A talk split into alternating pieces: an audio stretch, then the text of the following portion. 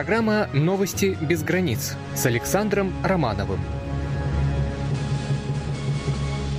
Уважаемые радиослушатели, рады приветствовать вас в этот час. Рады, что вы собрались в это время у своих звуковоспроизводящих устройств и представляем вам в полной боевой готовности отчет о событиях дня сегодняшнего и не только. Кратко мы скажем вам о наших главных темах. Латвийский Сейм изобрел новые способы омоложения. В Калужской области вспоминают знаковую историческую дату и Игорь Плотницкий намекает вновь на возможность проведения референдума в Луганской Народной Республике. Об этом и некотором другом через несколько секунд. Сегодня в Калужской области знаковая дата, установленная как праздничное постановлением Законодательного собрания области от 2013 года, а именно День э, освобождения области от немецко-фашистских захватчиков.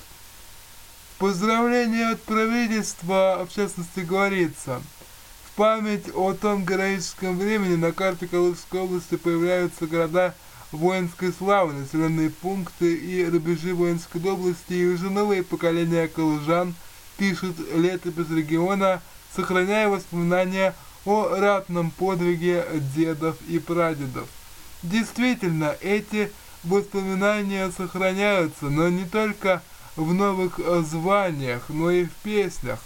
Мало кому известно, что э, основой для известной песни на безымянной э, высоте, впервые прозвучавшей в кинофильме э, «Тишина», стали события, которые произошли э, неподалеку от деревни Рубеженки Куйбышевского района Калужской области, недалеко от границы с Брянской и Смоленской областями.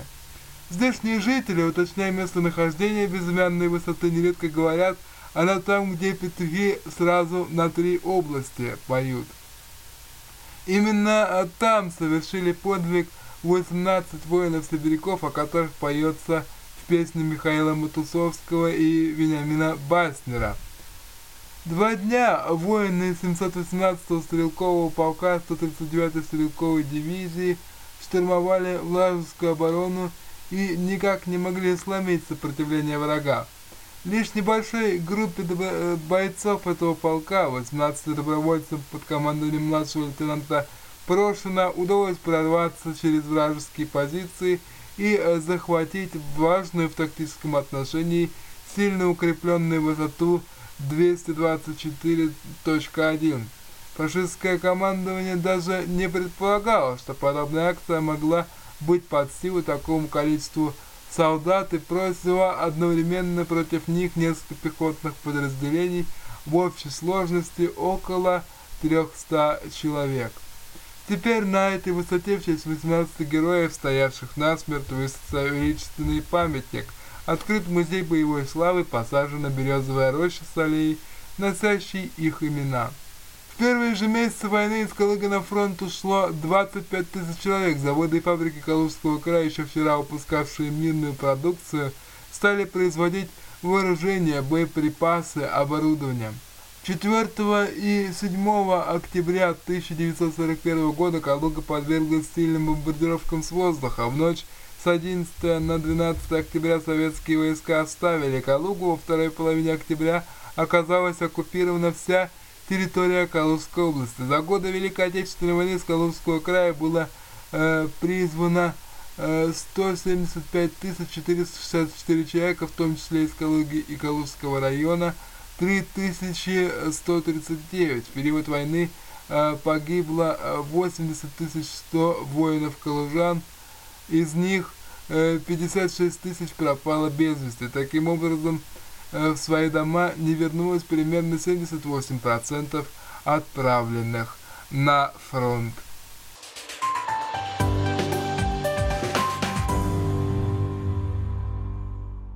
Наша передача продолжается. От темы истории переходим э, к теме экономики. Реально располагаемые денежные доходы россиян э, в течение августа по предварительным данным Росстата снизились на 4,9% по сравнению с августом 2014 года. За 8 месяцев снижение составило по сравнению с годом ранее 3,1%. 0,1%, сообщает Росстат. Реально располагаемые денежные доходы – это доходы за вычетом обязательных платежей, скорректированные на индекс потребительских цен. Среднемесячная начисленная заработная плата в России в августе 2015 года по оценке выросла на 4,4% по сравнению с годом ранее до 31 870 рублей. За январь-август рост составил 5,5%.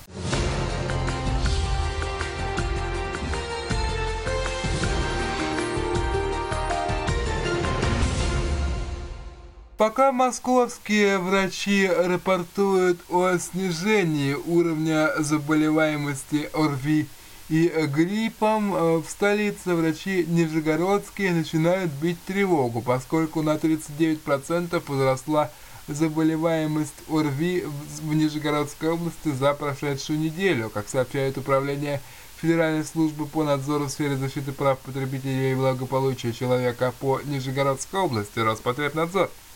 Согласно информации, в период 7 по 13 сентября текущего года за медицинской помощью обратились 14,126 э, тысяч человек, показатель заболеваемости 44, э, и 40 сотых на 10 тысяч населения, в том числе в Нижнем Новгороде, 7,330 сотых тысяч человек. Показатель заболеваемости 57,87 на 10 тысяч человек населения. По данным еженедельного мониторинга, вирусы гриппа от больных не выделялись. Рост заболеваемости ОРВИ связан с сезонным подъемом в условиях формирования детских коллективов, отметили в Роспотребнадзоре.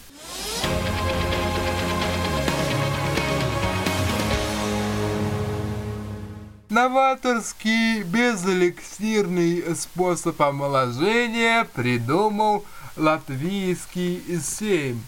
Способ этот чиновничье документальный, то есть э, одобрено в первом чтении предложение о к закону о регистре жителей, позволяющее присваивать жителям страны новый персональный код без указания даты рождения, поскольку указание даты рождения, как полагают тамошние парламентарии, может послужить основанием э, для дискриминации человека по возрастному признаку. Как информирует агентство Лето, в настоящее время персональный код состоит из 11 цифр, из которых первые 6 представляют собой дату рождения и отделены от последующих цифр э, дефисом. Правозащитники считают, что по этим цифрам можно сделать выводы о возрасте человека, знака зодиака, и таким образом лица могут подвергнуть дискриминации.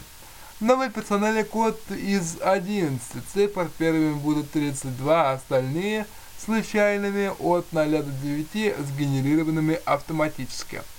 Такая э, реформа требует определенной организации управления по делам гражданства и миграции и обойдется на первом этапе – э, расходами более чем э, 60 тысяч евро размером.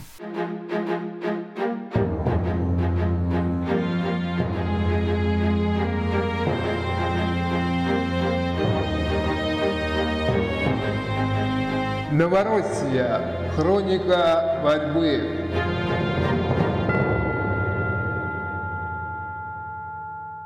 В Донецкой Народной Республике и в Луганской Народной Республике сегодня продолжают э, принимать гуманитарную помощь из России, но помимо этого они живут и своими внутренними событиями. Так, например, вчера в Горловке состоялась очередная отправка добровольцев армии ДНР на пункт общего сбора в Донецк.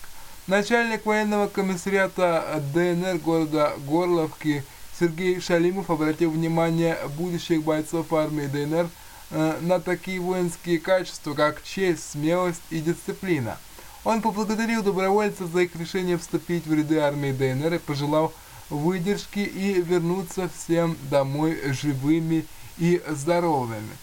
Между тем, как сообщает агентство э, Регнум Игорь Плотницкий, э, глава Луганской Народной Республики, сегодня э, на встрече, которая была посвящена вопросам возможной интеграции Луганской Народной Республики в состав Российской Федерации, фактически прямо заявил о возможности проведения референдума. Хотя э, э, до этого подобные заявления носили весьма уклончивый и не столь ясный характер.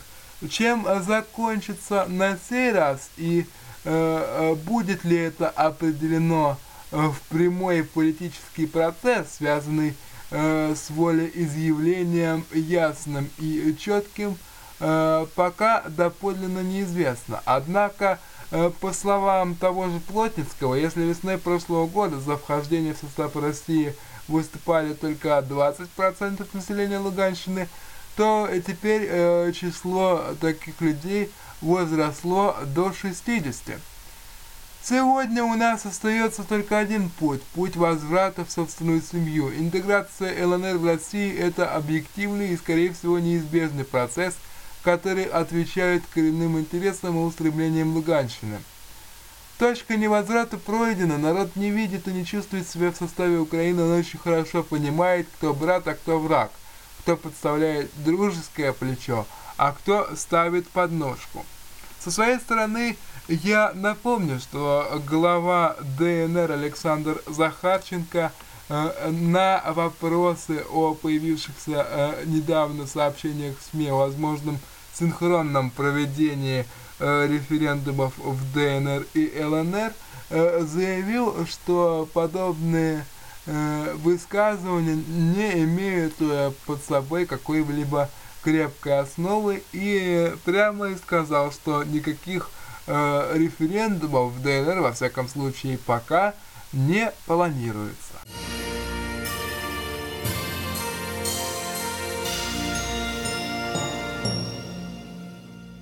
Наш выпуск завершается вот таким вот неоднозначным сообщением. Судите сами. Новосибирец подал заявление в региональную прокуратуру с просьбой проверить Библию на соответствие российскому законодательству, а именно закону о защите детей от причиняющей им вред информации. Поводом для обращения послужила Библия издательства Российского библейского общества, купленная заявителем – 26 августа в одном из книжных магазинов города. Мужчина сопоставил еврейский текст и запреты федерального закона и сделал вывод, что текст Священного Писания содержит фрагменты, нарушающие выше названный закон. Заявление э, будет рассмотрено, как ожидается, в течение 30 дней, по истечению которых станет известно, займется ли проверкой прокуратура.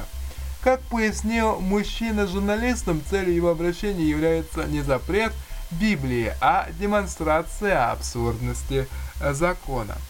Каждый развлекается так, как может и так, как считает нужным, а может быть и э, воспринимая э, всерьез э, предпринимаемые шаги, а не вовсе э, как шутку. Как бы то ни было, подобные действия э, связанные с чем-то э, возвышенным и э, не привыкшим к небрежному отношению э, к себе такими вещами, как э, аспекты э, веры, э, вызывают неоднозначную реакцию именно потому, что это делается э, крайне грубо, без познания всей глубины вопроса и даже с явным неуважением э, верующих, к верующим, которые возводятся э, в абсолютную степень и как достоинство для э, совершающего подобные низменные поступки. Вот это, конечно, э, печально. Я вам желаю сохранять самообладание во всем, наши уважаемые радиослушатели. Успехов вам на работе и, конечно же, услышимся с вами в новых э, выпусках в субботу. Ну а завтра у нас ожидается очередное заседание э, Государственной э, Думы. Если хотите, э, можете послушать на нашем радио, можете посмотреть на сайте Государственной Думы. В любом случае эти дискуссии э, могут быть полезны хотя бы в том э, плане, что обо всех законодательных инициативах и их отклонении либо принятии вы узнаете в режиме реального времени, а не уже э, постфактум, и у вас не будет ощущения, что вы пропустили что-то важное. Спасибо вам за внимание, до новых встреч и спокойной ночи.